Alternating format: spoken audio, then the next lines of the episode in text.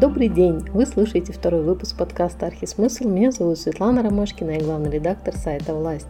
Сегодня у нас в гостях архитекторы и исследователи архитектуры Адиджан Псяев и Давид Каминский. И мы будем говорить об одном интересном алматинском здании, безусловном памятнике архитектуры, кинотеатре «Арман». Он был построен в 1968 году на пересечении улиц Аба и Достык. Это был первый стереокинотеатр в Казахстане. Авторы проекта кинотеатра – Коржемпа, Панин и Слонов. В начале нулевых Арман перестроили. Адельжан и Давид по просьбе Банфорум Казахстан недавно исследовали это здание, искали и нашли в архивах интересные старые документы. И сегодня мы об этом поговорим. Мой первый вопрос адресован Давиду. Чем примечательно это здание и почему его так ценят именно архитекторы? Кинотеатр «Арман» — это здание, сломавшее тренды своего времени. То есть, если мы будем наблюдать за архитектурой 60-х, то она была в, течение интернационального модернизма. То есть, это много стекла, отсутствие какой-либо явной очевидной связи с регионом. Нам, ну, например, можно вспомнить ну, тот же кинотеатр Целинный, как памятник вот этого интернационального стиля, его ярчайший пример. Арман же полностью отвергает все то, что есть в Целинном, или, например, в ресторане Алма-Ата, который также пример интернационального модернизма. Это глухая коробка, без окон, единственные, единственные проемы в ней это двери, полностью изолированные от внешней среды. То есть это такой прием, он для интернационального модернизма абсолютно не видан, и, наверное, даже Арман перешагивает стадию вот эволюции модернизма через брутализм, то есть он оказывается уже где-то, может, даже в какой-то степени в постмодернизме, но очень таком легком, специфическом. Но при этом Арман сохраняет свои связи с 60-ми, можно вспомнить внутренний дворик, то есть вот эта вот чашка внутреннего дворика, она была все-таки из цельного сплошного стекла, что в какой-то степени обеспечило связь назад к витражам интернационального модернизма. Mm-hmm. Mm-hmm. Ну, я хотел бы еще добавить, что мне кажется, что Коржемпа э, здесь э, поэкспериментировал в стиле брутализма очень сильно. То есть, как бы сказать, мы видим очень много глухих объемов. Э, мы видим, э, как он сам описывает, Александр Иванович Коржемпа, то, что это э, белый э, кусочек ледника, спустившийся с гора Латау. Вот. И мы видим его э, мастерство, что он э, попытался использовать э, местные климатические условия. Э, то есть э, прием внутреннего дворика, э, в котором у нас присутствуют и э, водные поверхности, и какое-то озеленение. И по сути человек, выходящий из киносеанса, уже попадает в некий, э, как бы сказать, микромир. Вот. А пока что в других кинотеатрах э, Алматы советского времени мы подобного нигде не наблюдали. Вот. И мне кажется, это достаточно уникальный прием. И самое главное, что это брутализм, который впоследствии, э, мне кажется, все-таки э, мало где был повторен в архитектуре города. Угу. Вот э, на сайте Urban форума, я уверена, что это вы нашли эту статью, там был скан статьи как раз э, 68-го, наверное, 69-го года, где mm-hmm. автор пишет, что архитектура кинотеатра «Арман» является своеобразным началом нового этапа в развитии современной архитектуры Казахстана. Вот э, как вы думаете, что он имел в виду, и вот этот новый вектор, о котором он говорит, потом кто-то продолжил, или на кинотеатре «Арман» это все и прекратилось?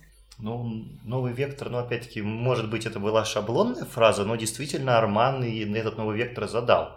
То есть это именно приход национального в модернистскую архитектуру. Арман, при этом Арман это делает не какими-то художественными средствами, копируя там завитушки, как это было, например, в сталинской классике 50-х, а именно ориентируясь на тот формат регионального национального модернизма, который параллельно с этим пропагандировал Николай Репинский, то есть, что региональность, национальность настроится на композиции, на форме здания, на том, как оно заимствует именно вот идеи адаптации к региональным условиям. И с этим Коржемпа, да, идеально в Армане сработал. Я хотел бы еще добавить только то, что, э, на мой взгляд, э, как я уже говорил, автор очень умело использовал климатические условия. И этот, э, как бы сказать, новый вектор, именно, как уже Давид сказал, регионального в архитектуре потом был успешно применен продолжен. и продолжен. Это Дворец Республики, бывший Дворец Ленина и многие другие здания. Дворец Бракосочетания, они все возникли примерно, как бы сказать, в одно и то же время. Но Арман э, из этих зданий а, был а, одним из первых. Ну, вы несколько раз упоминали внутренний дворик. Вот похожие внутренние дворики были, попытки были сделать в музее Костеева, в Центральной библиотеке, но они все не работающие, то есть не функциональные. То есть э, люди летом там не сидят, не, там, ничего, ни кофея, ничего не сделано, да, в итоге. И как вы думаете, с чем это связано? Почему это бы вроде бы региональная архитектура, это вроде бы должно быть удобно для нас, но не работало и не работает? Ну, мне кажется, что тут, во-первых, все зависит от э, хозяйствующих субъектов. А если, как бы сказать, зданию это не нужно, то оно работать никогда и не будет. А, в плане, а, да, е, если это собственнику не нужно, то работать она никогда не будет. А, возьмем, к примеру, условно говоря, музей Костеева. Во время открытия там были запроектированы э, достаточно шикарный э, ландшафтный внутренний дворик. Там был э, мини-бассейн. Вот. Там было озеленение газонное, которое располагало к тому, чтобы люди выходили во внутренний, во внутренний дворик и, как бы сказать, это, по сути, было второе выставочное пространство под открытым небом. Ну, даже вспоминая газеты, посвященные музею, там, по-моему, на газетных вырезках скульптуры были в этом дворике нарисованы. Вот. И э, что самое интересное, как бы архитектура этого здания, она позволяла, чтобы люди выходили в этот внутренний дворик, так как вокруг этого внутреннего дворика были сконцентрированы, как бы сказать, все горизонтальные коммуникации, коридоры. То есть э, люди, обходя здание, выходят во внутренний дворик, в котором газон, э, ландшафтные дорожки и мини-водоем. Вот.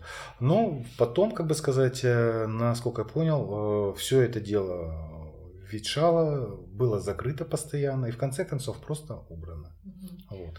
Все, зависит, все зависит, мне кажется, от собственника. Если он заинтересован, оно работать будет. В плане Армана это все дело, это все дело функционировало фактически до середины 90-х годов. Этот внутренний дворик спокойно, как бы сказать, работал. Ну, 20 лет он продержался точно. Ну, по да? сути так, да, по сути mm так. Вот, а в случае Национальной библиотеки восточный внутренний дворик ближе к Басситу вообще является продолжением благоустройства вокруг бывшего бассейна системы охлаждения. То есть сейчас там сделали фонтан. mm То есть это позднее они закрыли проход, буквально вот недавно, года 2-3 назад, закрыли подход, проход под террасами, которые тоже до этого оказались остеклены, вот эта перемычка между корпусами. То есть, а так, также и по проекту первоначально предполагалось, что там будет сплошное озеленение, которое как бы проходя сквозь фойе нынешнее, где находится главная лестница, выходило бы во второй дворик. То есть это была бы такая сплошная зеленая ось сквозь здание. Это классная сам, идея была. Вот и сам дворик в Национальной библиотеке располагает на самом деле к отдыху в нем. Там есть маленькая деталь, вот региональная у Ищенко очень тонкая, потому что он не примет каких-то очевидных приемов, но если понаблюдать в библиотеке, можно заметить, что южный блок его первый этаж чуть-чуть заглублен относительно фасада второго этажа. То есть образуется маленькая такая ниша, как раз скрывающая человека от солнца и позволяющая ему там в тени отдохнуть. Но весь этот потенциал сейчас, да, не используется, оно все замощено просто плиткой, непроходное, а вспоминая проект реконструкции 18 или 17 года, вот не вспомню точно. Мне кажется, 17 -го. 17 -го, да, их вообще хотели превратить в атриумы. Ну, то, что случилось с двориком, да, в итоге Армана. Но у Армана же тоже э, была система охлаждения похожая. То есть там тоже был бассейн. Кстати, да, а, к востоку от Армана а, на фотографиях, по крайней мере, начала 70-х годов а, прослеживается бассейн. Вот. Причем этот бассейн был, как бы сказать, эм, на пригорке стоял. Вот, и впоследствии на нем были, было сооружено кафе. К сожалению, я не помню, как оно называлось. Кафе было в архитектурном плане достаточно интересным. Э, там были сделаны э, такие своеобразные островки на сваях с, с мостами-переходами. Вот. И одноэтажное здание кафе. Ну, теперь на этом месте на отель, да, видимо, гостиница да, находится? Да, прямо на том. Угу. А была какая-то архитектурная взаимосвязь между Арманом и станцией канатной дороги? Ну, станцию канатной дороги проектировали... Гру- Грузия, э, да, по-моему? Грузия проектировала, да. И э, фактически, как бы сказать, э, у них связь, на мой взгляд, э, тут Давид, мне кажется, чуть больше добавит, э, у них связь была только в брутальном стиле архитектуры. То есть архитектура 60-х, она Э, это брутализм. Угу. Вот. И что там, что там прослеживается именно вот эти глухие объемы, остекленные объемы. В принципе, они очень сильно достаточно гармонировали в свое время. Насколько это новое здание отеля на отель э, портит вообще вид на кинотеатр Арман теперь? Потерялся ли кинотеатр? Ну, вот здесь на самом деле сложно точно сказать, потому что здание, с одной стороны, да, оно довольно высокое, в нем, по-моему, около 9 этажей, вот, но у него есть довольно сильно вынесенный вперед стилобат. И этот стилобат по высоте, ну, почти соразмерен Арману. Mm-hmm. Поэтому Арман, ну, он не то чтобы совсем потерялся оказался задавлен, то есть, опять-таки, если не воспринимать этой башни, но он из такого выдающегося объекта, стоящего в окружении пустого пространства, с максимальным обзором на него, оказался, ну, таким частью фронта застройки рядового, как-то так. У кинотеатра «Арман» была корона. И, судя по документам, статьям, которые я так мимолетом, мимолетом как-то прочитала, но вы наверняка подробнее можете рассказать. Эта корона, она должна была как-то приподнять здание визуально, сделать его больше. То есть для чего она была нужна? Про корону рассказывал Александр Иванович Коржемпа. На поздних этапах строительства, когда здание показывали заказчику, а, кто-то из то ли ЦК, то ли горкома сказал, что здание какое-то низковатое. То есть он какой-то приземленный, надо бы его поднять повыше. Ну, здание-то уже почти, почти готово, то есть изменять конструкции ну, невозможно что-либо надстраивать. Поэтому решили пойти таким хитрым путем, декоративным, то есть создать эту вот металлическую конструкцию, которая бы и здание бы украсила, внесла бы какую-то изюминку в него, и одновременно бы сыграла вот на композицию здания. С короной ее поисками это ну, вообще отдельная детективная история, то есть это, наверное, мы можем подробнее чуть в следующих вопросах коснуться. То есть, но по итогу могу сказать, что обнаружить сами, саму корону и чертежи на нее у нас не получилось. Я тут хочу добавить, что, как бы сказать, там вообще интересная история в плане того, что а, на чертежах мы обнаружили намеки на корону. То есть а, должна была присутствовать а, некая газосветная реклама по периметру кровли здания. Вот. Конечно, она по чертежам отличалась от той, которая была реализована, но некое подобие а, окантовки а, было предусмотрено в проекте. Тут надо еще добавить тот факт, что а, в советское время художники, монументалисты в, в, в, так, называемом, в так называемом худфонде, они работали не по чертежам, они работали по так называемым заготовкам на картоне. Вот. И а, как таковых у них чертежей не было, потому что это искусство. Вот они делали эти заготовки, и по заготовкам э, руководство одобряло или не одобряло то или иное проектное решение. Вот. И в данном случае э, никаких чертежей на корону мы подозреваем вообще не было. Это по сути э, было э, произведение искусства. Ну, в том плане, что чертежей на произведение искусства, как говорится, Нет, ну, эскизов сделать мы тоже трудно. не нашли. А эскизы, эскизы, да, эскизы выполнялись обычно на ватмане в масштабе один к одному, как минимум, чтобы можно было это все воспринять. Вот. Но о, архивов в Союзе художников, к сожалению, мы не нашли этих архивов, э, вот, и э, как-то так. А кто был автором этой короны? Автором короны... Завезенный? Константинов? Э, Константинов, Константинов, вот. да. да. Там Автором короны был Константинов, записываем ага. красиво. Да, да, да. А, да, Константинов был в том числе и автором барельефов. Да, да? совершенно верно, да. А завезенный тогда что делал? Вообще упоминание завезенного, по-моему, там мы не встречали, если честно. А как там все это было, я уже и не помню, то что мы там делали. Нет, ну, ну нет, завезенный упоминался, ладно. Упоминался, да? Он упоминался, да, я его видела. Одну пусть, потому что это так давно было, что я сам уже не помню. А насколько все-таки вот э, с этим зданием, которое, вот, как вы говорите, сделано в стиле брутализма, работает э, вот это монументальное искусство советское? оно же там довольно такое интересное, в нем очень много и какой-то пропаганды, да, имею в виду там со стороны улицы, ну, проспекта Достык, там гражданская война, да, а со стороны теперного отеля там космос, да, такая космическая тема. Вот насколько брутализм, к брутализму подходит, подходят эти барельефы? Ну, Вообще с монументальное искусство и брутализм на самом деле довольно часто пересекались, так сразу из, ну, довольно не, неочевидный редкий пример приходит в голову здание парламента Норвегии в Осло. То есть на нем были, были именно, потому что здание уже сносят работы Пикассо размещены, ну, естественно, в характерной его манере, и она несколько отличается от того, что сделал Константинов. Но в целом брутализм и монументальное искусство пересекались и работали вполне гармонично. То есть можно опять-таки вспоминать разные примеры советского монументализма и брутализма, то есть тоже. И в целом, я считаю, учитывая ну, фактуру, то есть насколько там именно такие очень острые углы, такое все, не знаю, граненое, острое, тяжелое в этих барельефах. Шрифт такой еще. Да, такой шрифт тоже очень мощный. Я считаю, что оно очень гармонично вписывается в архитектуру Армана. Плюс а корона была увязана с этими барельефами, там, где корона проходила над барельефами, а из своего рельефа, вот этой вот диадемы, она переходила в такие большие солнцерезы, то есть, по-моему, они все-таки были металлическими. Mm, большие, большие металлические солнцерезы, которые выпирали над фасадом здания, а в этих солнцерезах были спрятаны маленькие прожектор... светильники. светильники, освещавшие барельеф.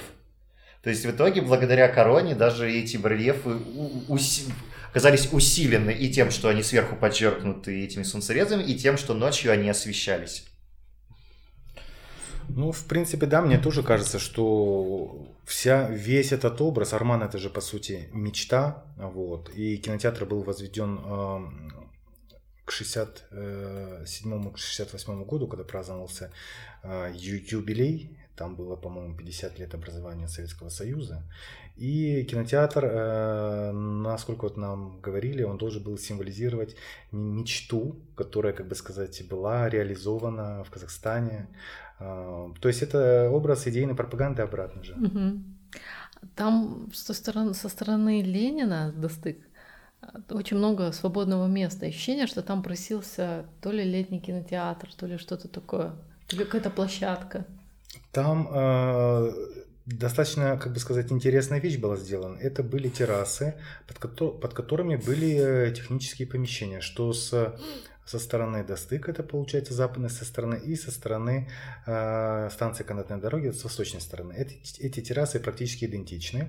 Э, они были сделаны с расчетом на то, что люди будут ходить по ним. То есть тротуар дол, должен был фактически вести не по низу, как он сейчас, а по верху, по э, кровле по фактически технических помещений. Основной поток людей должен был двигаться там. То есть э, э, здания по проспекту Достык должны были, э, как бы сказать, фактически снесены и были сделаны, должны быть фактически до Сытпаева большие такие эспланадные тротуары, и люди должны были передвигаться на достаточном отдалении от улицы, и выходить как раз на эту террасу и по ней спускаться уже в площадь Абая. Вот. А говоря о летнем кинотеатре, он был предусмотрен, но с восточной стороны здания.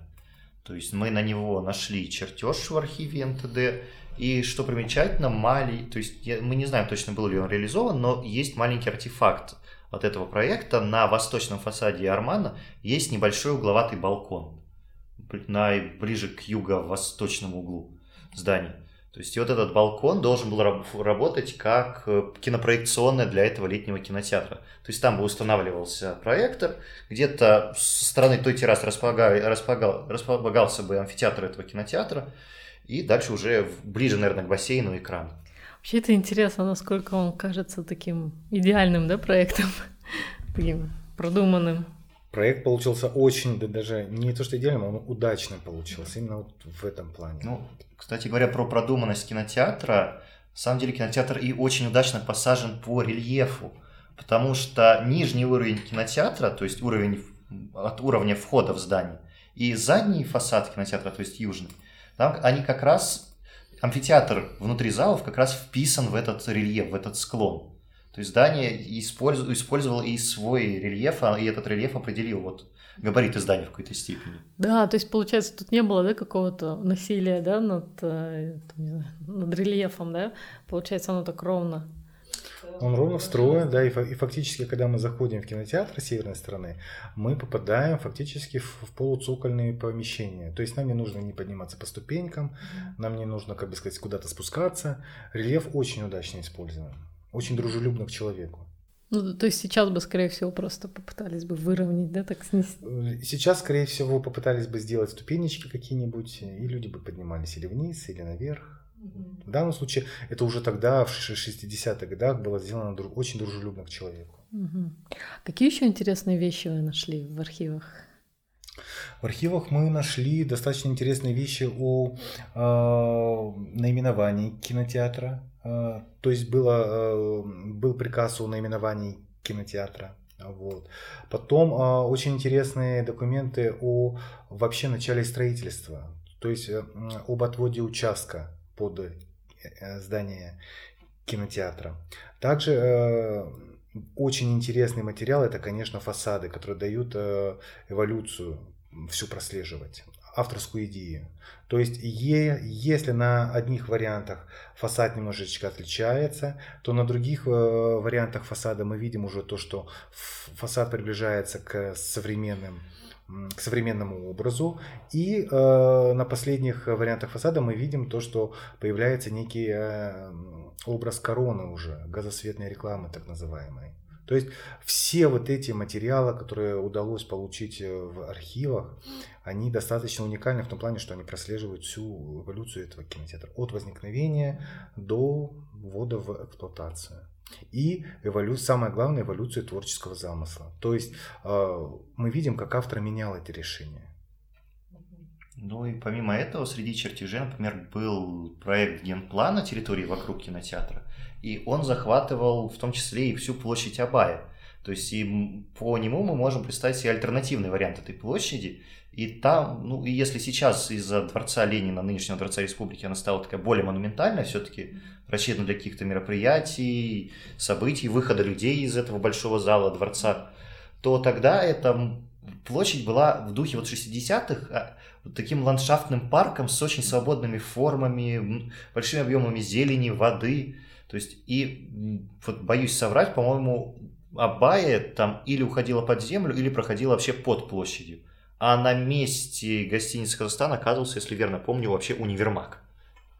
То есть, да, это э, вариант, он начало первой половины 60-х годов, когда, собственно, э, дворца Ленина э, еще не предусматривалось к строительству. Да, и все это время предусматривает, что Абай должна будет пойти дальше, то есть она не должна была упираться в достык. То есть они предполагали как-то через компот пройти? Э, нет, нет, нет. Там э, был прообраз восточной объездной дороги. То есть она проходила в районе улиц Луганского. Она была ближе чуть к городу. И э, проспект Абая выходил э, под памятником, насколько я помню, как раз на эту магистраль. Там, судя по публикациям, а, было что-то вроде рынка на месте Армана или что-то такое. Да, мы встречали в краеведческих публикациях, что по типу блошиного какого-то рынка было, по крайней мере, рядом с э, зданием. Ну, имеется в виду до строительства здания на, на участке. Но каких-то подробных сведений, э, сведений нам найти пока не удалось. Ну и чуть возвращаясь к чертежам, среди чертежей мы нашли ну, среди материалов мы нашли чертежи на такие отдельные элементы кинотеатра. То есть, например, на грибочки, которые были установлены во внутреннем дворике. То есть, и, в принципе, их можно смотреть. Там были чертежи на афишу, которая стояла на углу кинотеатра, ровно на углу Ленина и Абая.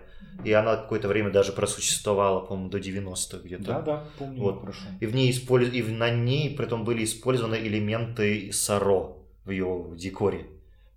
И отдельный такой забавный элемент, о котором нам Крыжемпа еще рассказывал, это, как они его назвали, элемент слокор.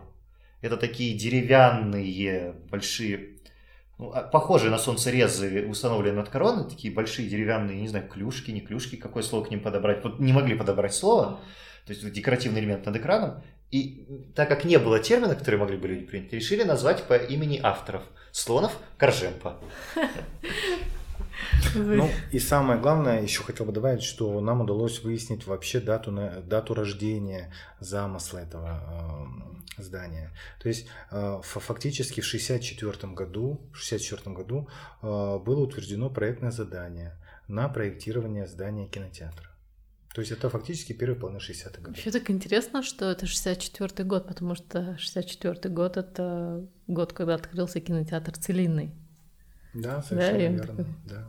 И тут же утверждают за проектное задание на проектирование двухзального ки- кинотеатра. Да, то есть до этого тут же строят огромный, самый большой кинотеатр в Панорамный Казахстане. кинотеатр. Панорамный, да. И в этот же год утверждают строительство. А Он, он был, кстати, сразу стерео планировался или это потом уже? Э, Тут я не могу сказать. Тут об этом не упоминал, но а двухзальность заложена изначально. Да. Ну, это да. Но, насколько я помню, что один из залов стереоскопический был изначально. Вот. Но тут нужно уточнить будет. В 2000 году была проведена такая масштабная реконструкция, самая масштабная, да, в этом кинотеатре, и был утерян этот легендарный летний дворик, и а, его накрыли крышей стеклянной в форме пирамиды, сделали входную группу новую, прилепили, да, ее, можно сказать. А вот по-вашему, самый большой урон, который был нанесен кинотеатру тогда? Ну, я бы сказал, что это вся вот перекройка вот этого фойе, вот этого переднего пространства кинотеатра, то есть помимо дворика, также были пространства все-таки и по бокам от главного входа, и второй этаж был полностью свободным. То, то есть там, где сейчас, по-моему, находится оранжевый зал. Да, оранжевый зал. То есть до этого там было также свободное такое фойе, там, по-моему, даже была какая-то антресоль для каких-то целей, не помню точно чертежей. И отдельно интересный момент, что на втором этаже находился небольшой водоемчик. И его даже видно на кинохронике. Он находился как раз напротив вот барельефа о, ну, скажем, Прометее. Мгм. Это барельеф, который нашли Да, два года барельеф, который назад. нашли, и Но чуть мы дальше- вернемся к нему. Вот, и Да. чуть дальше от него, где-то за стеной, наверное, скрываются остатки или полностью разрушен тот бассейн, который был на втором этаже. Я хочу добавить только то, что э, реконструкция кинотеатра это было, ну, по сути, веянием времени. Тогда очень модно было отказываться от, э, как бы сказать, того, что у нас было, и делать что-то новое. Вот мне в этом плане импонирует позиция самого автора проекта, что здание, оно должно жить, оно должно эволюционировать как-то. Вот. Но в то же время мне, как уже сказал мой коллега Давид, а, мне действительно жаль о том, что был утрачен внутренний дворик, о том, что был утрачен а, водоем на втором этаже. Вот. Ну, а остальное, в принципе, как бы сказать, э, удалось сохранить. И фасад удалось сохранить, и монументальные работы удалось сохранить в какой-то степени. Поэтому, в принципе, как бы сказать, здание живет и эволюционирует. Да, то есть реконструкция, конечно, навредила зданию, но она не изменила и не отбросила его что-то другое. То есть поэтому в какой-то степени, может, для своего времени и для того, что проис- могло происходить с зданиями тогда, она была даже деликатна. Да, ну вот если сравнивать с Целинным, с реконструкцией Целинного, то есть Целинный пострадал сильнее или Арман? Наверное, одинаково, потому что Мне кажется, одинаково, потому что, как бы сказать... там э, тоже переделали фойе. Тут даже я бы не говорил слово пострадал, я бы как бы сказать, что э, они были реконструированы в том плане, что практически одинаково. Что в том, что в том случае основной объем здания он э, прочитывается. У Целинова фактически из внешних изменений это только замена витражного остекления на главном фасаде и, на, и строительство второго уровня. Вот. А у Армана это, э, конечно же, пристройка на входной группе. Мгм. Ну, вообще Арман мне напоминает какую-то сокровищницу. В нем- мне кажется, если в нем покопаться хорошо архитектору, то можно найти очень много интересного, если договориться с собственником здания и начать там копать, то это как археологические раскопки, да, могут быть. Потому что вот в восемнадцатом году внезапно нашелся этот барельеф. Насколько я помню, Баужан Камал Чукенов увидел видео архивное а, с открытия кинотеатра «Арман», кажется. И он а, заметил, что там какой-то барельеф, которого внутри он никогда не видел. И он начал ковырять. Да-да. Да, Да. и обнаружил барельеф за гипсокартонной стеной. То есть, как я понимаю, строителям было лень как бы его сбивать, это трудоемко и прочее, было легче зашить его да, под гипсокартон. К счастью, как и случилось с Целиным, да, в итоге. И барельеф теперь можно видеть, он открыт. Э, Так что любой человек, который придет в кинотеатр Арман, может подняться на второй этаж и посмотреть на ту работу, которую мы не видели почти 20 лет, Да, 18 лет. 20 лет, Она да. была скрыта, да, и целое поколение, оказывается, не помнило о том, что там что-то такое было. Потом была интересная история про девушку. А, В этом дворике Да. была статуя девушки, она сидела, у нее был цветочек в руках. Видимо, она сидела недолго, да, где-то года, ну, не знаю, Ну, по крайней мере, сохранились фотографии. Как Да. минимум одна фотография Есть, да. есть, да. Но ходила легенда, что были какие-то нарекания по поводу позы, в которой она сидит, или что-то там уяд Да, какой-то случился. Да. С- с- Невыверенно идеологически. Да, и девушка исчезла, и я помню, что разговаривала с Коржемпо несколько лет назад, и он мне сказал, что девушка это подарена в парку в городе Ульяновск, какому-то там юбилею. А что в Казахстан вот так вот с барского плеча. Потом я связалась с ребятами, с архитекторами из Ульяновска, там ВКонтакте, не знаю, случайно, и они мне прислали фотографии, это была не та девушка, она была намного крупнее. И стало ясно, что надо искать в другом месте. И потом она внезапно всплывает э, на берегу Исыкуля, да, кажется, Чолпаната. Да, да, в да. Чолпанате. да, да. И кажется, это та все-таки девушка, цветочка у нее уже нет, конечно, мере, очень похожа. но она очень, Очень похожа, да. похожа. Судя по той единственной фотографии и тому, что есть. да. Ну там, да, там, как бы сказать, э, по-моему, по подсказке а, архитектора Сауле Бультрикова еще удалось выяснить а, автора этой Да, да. скульптуры. По-моему, это был Борис Чуйковский, как-то так. Да, она в материале мне говорила об этом, я даже Вот. писала где-то. Да. И э, как-то да, и так получилось, что скульптура оказалась там. Да, вообще это интересно. То есть получается, что Казахстан подарил ее все-таки братской республике, соседней. Да, а на том месте, где стояла девушка, на этом постаменте у водоема, потом были просто а, цветы в катке. Странная замена, но Странно, бог с да, ними. Да, ну, история, да.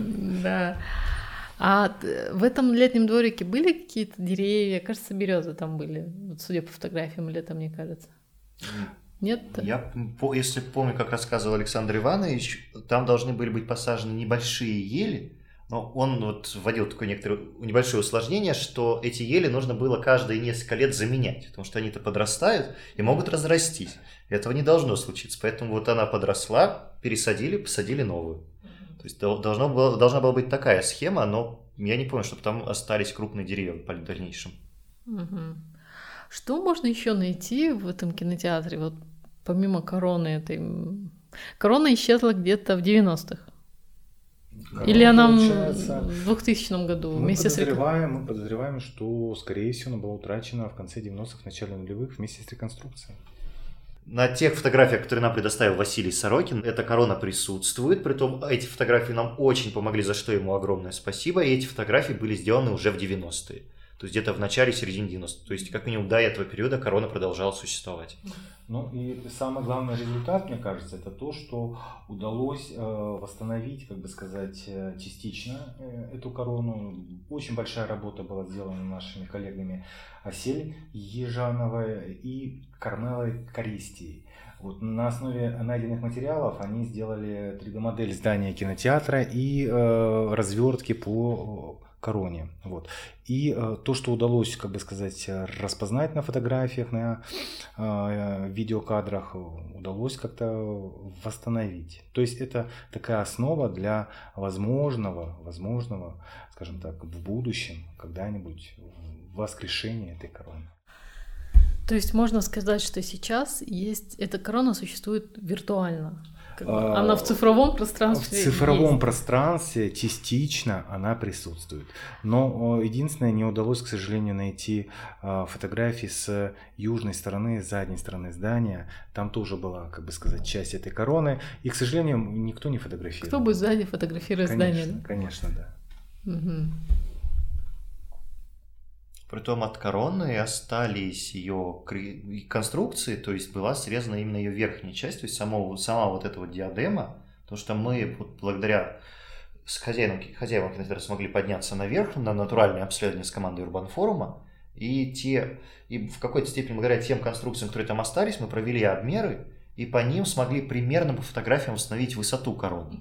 И оказалось, что она высотой была где-то чуть больше полутора метров. То есть она на самом деле была довольно крупной. Это из-за того, что она находилась высоко, она оказалась такой маленькой. А мог, могли эту корону делать на Аро? Тут сложно сказать. Все-таки это были, это был художественный фонд Союза художников. У них были свои мастерские. Вот, поэтому вполне возможно, что они производились в их мастерских. А, кстати, а, скульптор, как утверждается Оля Буртрикова, статуи девушки Петр Усачев. Она, кажется, еще говорила, что он с нее делал. Он был ее учителем, кажется. Он был ее преподавателем, да, да скульптор да. Петр Усачев. Но насчет, как бы сказать, образа я не берусь судить. Что мне всегда нравилось в детстве в кинотеатре Арман, это проход к кинозалу. То есть ты заходишь и в темноте проходишь э, ну, достаточно приличное такое расстояние, и потом ты оказываешься внезапно в этом зале огромном. Мне кажется, это такой интересный прием, и его больше нет ну, в алматинских кинотеатрах, то отдельно стоящих того периода. Это прием специально придуманный Коржемпо. То есть он именно и говорил, что должен быть такой контраст, и что зритель должен подготавливаться к сеансу. То есть он вообще, то есть вообще метод Коржемпо, он в том, что человек в архитектуре должен испытывать постоянно какие-то ощущения, какой-то опыт, она должна как-то играть с его чувствами. То есть и в Армании это максимально полно он реализовывал. То есть сначала вот был этот внутренний дворик, вот это пространство фойе, как-то расслаблявшее, готовившее, и при том глухая поверхность кинотеатра, то есть отсутствие в нем окон, позволяло оторваться от всей той суеты, которая есть снаружи, то есть оторваться от этого остального мира.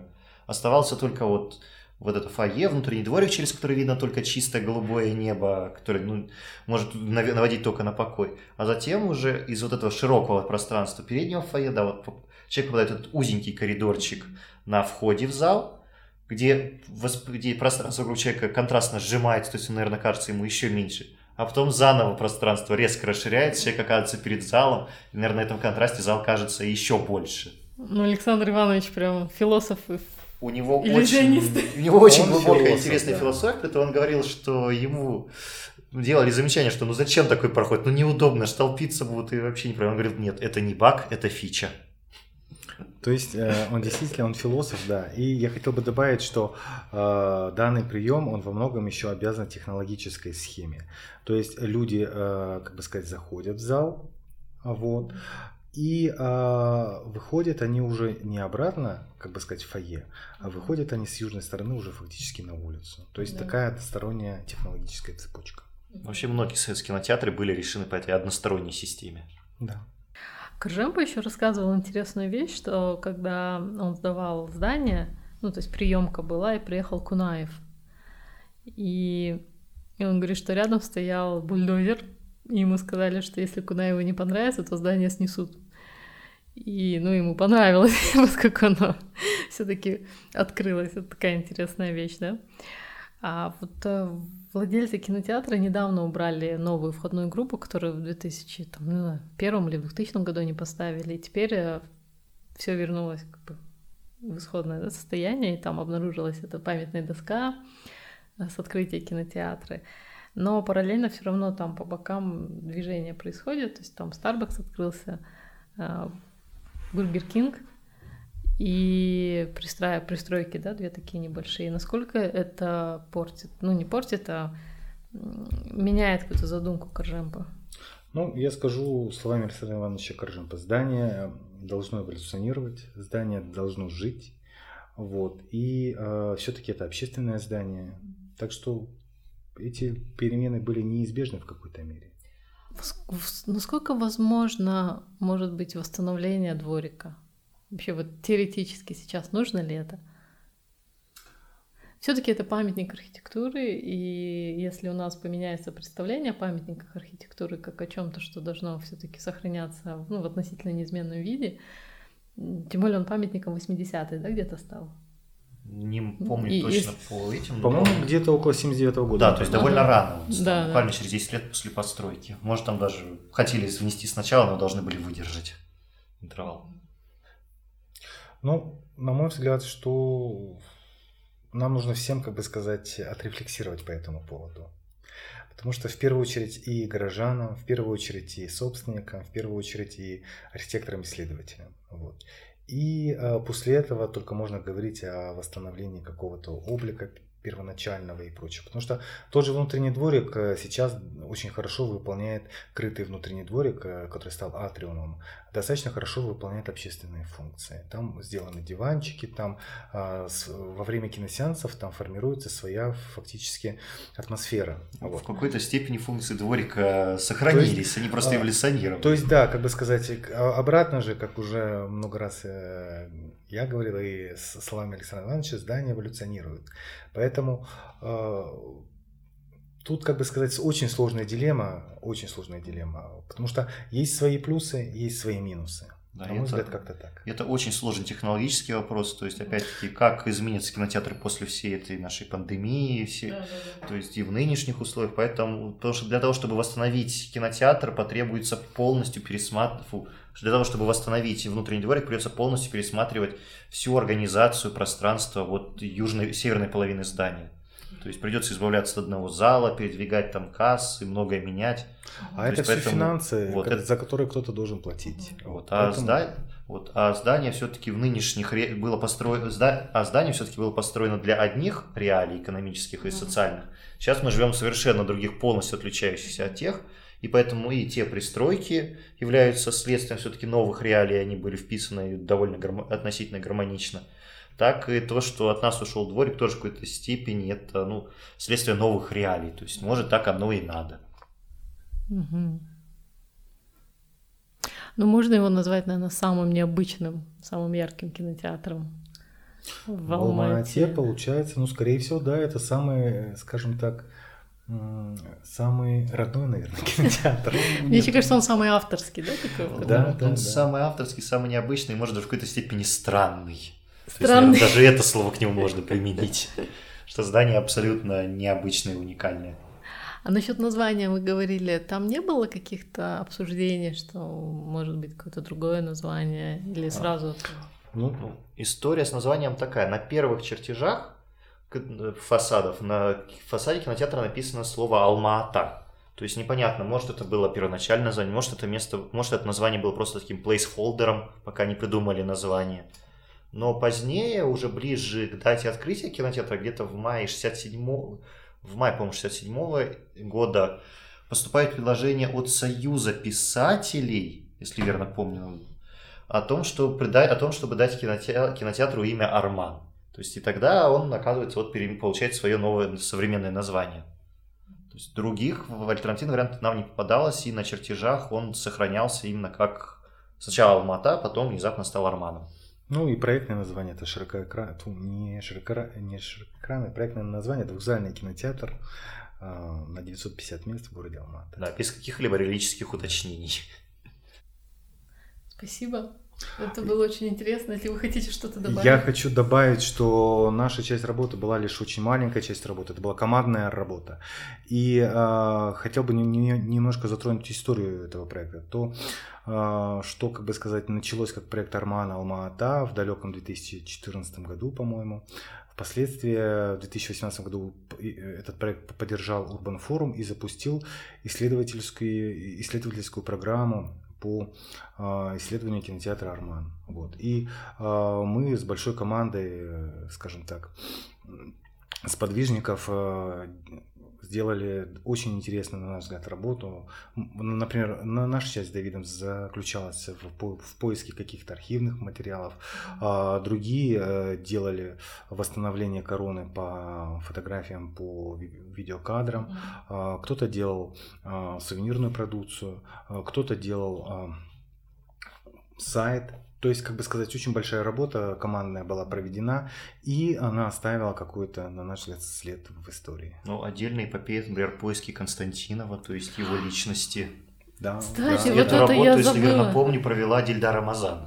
Да, да, я помню. Прям, кто такой Был, Константинов? Вот была этот целая даже как вылазка в город Бишкек. Да, Константинов, у него уже интересная судьба. Он был участник войны, да, Великой Отечественной. Вот, и, собственно, поэтому удалось его найти. То есть один из знакомых или друзей Тильды, оказывается, делал его портрет в честь какого-то одного из юбилеев победы в войне. То есть, и вот благодаря этому портрету, ну, во-первых, удалось найти его еще одну фотографию. Одна была уже в списке художников 60 какого-то года? Да, да, да. Да, и в такой книжке, брошюре, где были перечислены все художники Казахстана, члены Союза художников. Книга называется «Художники Казахстана», год издания 89 год. А, 89 год, пардон. То есть, и вот через него удалось как-то выйти, через этого художника, делавшего портрет Константина, удалось как-то выйти на дополнительную информацию, что вылилось тоже в отдельную эпопею. Но у Константинова же еще работа в Алмате есть. Это гости... возле гостиницы а, Алатау, да, кажется? Или это не его работа? Самая заметная, знаменитая работа Константинова другая, если опять-таки верно помню, это «Конкобежцы на Медео». Ну, кстати, да. Вот это вот его, наверное, даже более заметное и более попадающееся людям на глаза, чем Марман. Да, да, да. Да, я напомню слушателям, что Константинов делал барельефы, которые на фасаде кинотеатра Арман и внутри барельеф на втором этаже. А там, э, кажется, мелькало где-то в документах, что или это в газетах было, что проблемы с кассами, что просили их куда-то вынести. Такого не было? Я не встречал ничего подобного. Я не встречал ничего подобного. Кассы изначально были внутри, на первом этаже, чуть сбоку от главного входа. То есть сейчас они, кстати, примерно там же и остались. Угу.